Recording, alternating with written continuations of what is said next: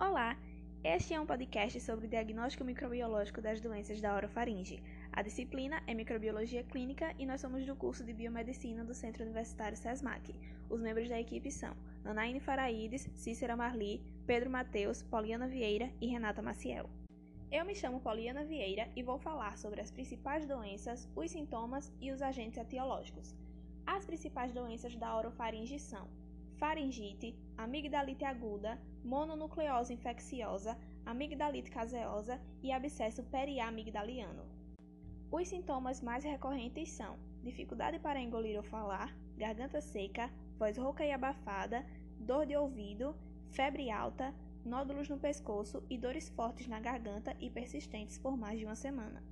Os principais agentes etiológicos são Streptococcus pyogenes, que é um estreptococo beta-hemolítico do grupo A, responsável por cerca de 20 a 30% das infecções na orofaringe em crianças em idade escolar e adolescentes. O Mycoplasma pneumoniae, que é o principal causador de faringite em pessoas entre 9 e 19 anos, e outras bactérias como Staphylococcus aureus, Haemophilus sp, Moraxella catarrhalis são responsáveis por recaídas dessas infecções na orofaringe. Os suaves a serem usados para coleta devem ser de rayon e estéreis, não deverão ser usados suaves de algodão com haste de madeira ou alginato de cálcio. Suaves de rayon. Examinar a fossa nasal do paciente com o intuito de verificar a presença de secreções e a posição do corneto inferior e médio. A inspeção é feita deslocando-se a ponta do nariz para cima com o dedo polegar e inclinando-se a cabeça do paciente. Pedir para o paciente assoar ou limpar o nariz caso haja secreções. O objetivo do suave é colher um esfregaço de células e não secreção nasal. Introduzir o suave na cavidade nasal cerca de 5 cm, direcionando-o para cima, com angulação de 30 a 45 em relação ao lábio superior. É importante certificar-se que o suave ultrapassou superiormente o corneto inferior, atingindo o meato médio. Após a introdução, esfregar o coletor com movimentos circulares delicados, pressionando-o contra a parede lateral do nariz, em direção à orelha do paciente. Remover o coletor do nariz do paciente cuidadosamente e introduzi-lo imediatamente no tubo de solução fisiológica. Colher o suave das duas narinas, um suave para cada narina. Após a coleta do suave nasal, proceder à coleta do suave da orofaringe, introduzindo o suave maior na região posterior da faringe e tonsilas, evitando tocar a língua.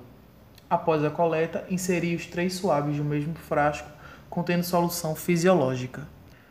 No exame direto temos a bacterioscopia, que ela é feita através da coloração de gram, na qual diremos se a bactéria ela é gram positiva ou gram negativa. Para a realização da cultura de orofaringe, o paciente deve estar sem o uso de antibióticos no mínimo por 7 dias. O paciente poderá escovar os dentes, evitando assim contaminação por bactérias, que mascaram a verdadeira composição da microbiota local. O tipo da amostra são secreções da orofaringe, da faringe, amígdalas ou pontos purulentos dessas regiões. Para a semeadura, os meios selecionados são o agar-sangue, escolhido especificadamente para os streptococcus, pela mesma ser beta-hemolítica, e já o H-Maconque é utilizado para a diferenciação do Staphylococcus. Oi, gente, sou Cícera Marli de Oliveira. Eu vou falar sobre a interpretação de resultado na cultura de orofaringe. Então, começando pelo Staphylococcus. O Staphylococcus aureus, ele possui característica morfológica em agrupamento. Pode ser hemolítico ou não hemolítico. São produtores de catalase, são imóveis e não esporula. Podem apresentar cápsula são anaeróbio facultativas e não são microorganismos. É, sua identificação é utilizada pelo meio de cultura com H-sangue, tá?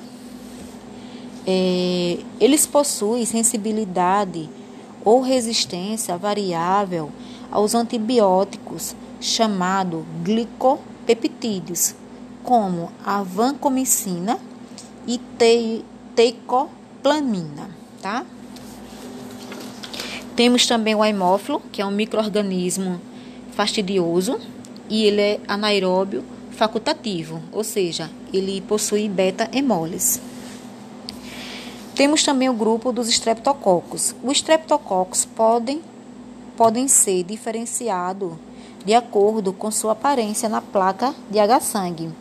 Após incubação a 35 graus, em presença de 5% de CO2, podendo apresentar hemólise total, que é o beta, facial, que é o alfa, que ele fica de cor esverdeada, ou nenhuma, que é o gama, que ele não possui nenhuma produção de hemólise.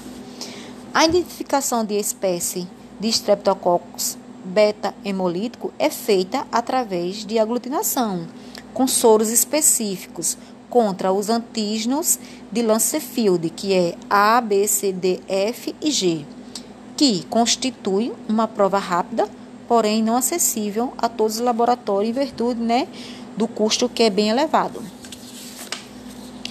Todos os streptococcus do grupo D de Lancefield apresentam bilisculina positiva, seja Enterococcus sp ou Streptococcus do grupo D, não Enterococcus. Streptococcus bovis, quanto ao teste da tolerância ao NaCl, a 6,5, somente os enterococcus são positivos. Então é isso. Olá, me chamo Anaíne e vou falar um pouco sobre os principais testes utilizados na identificação dos grupos bacterianos que podem ser isolados na secreção de orofaringe.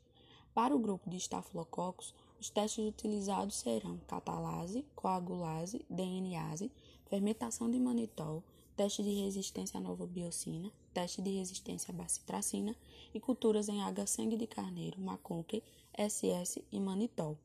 Os agentes patológicos que podem ser encontrados são Staphylococcus aureus.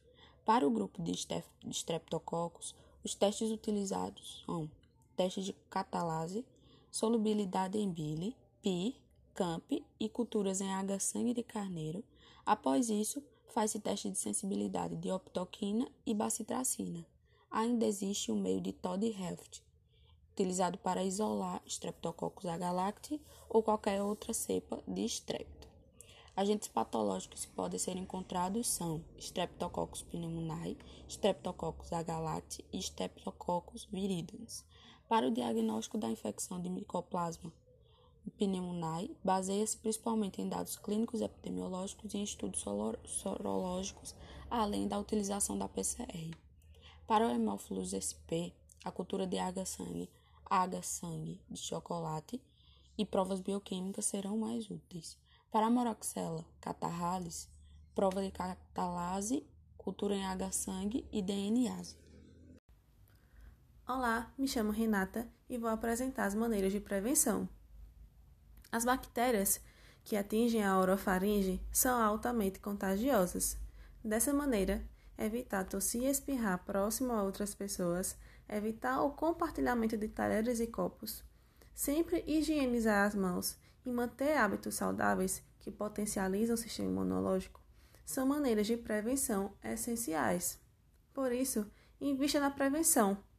Ela é um ato de amor com você, com seu corpo e com todos que te amam.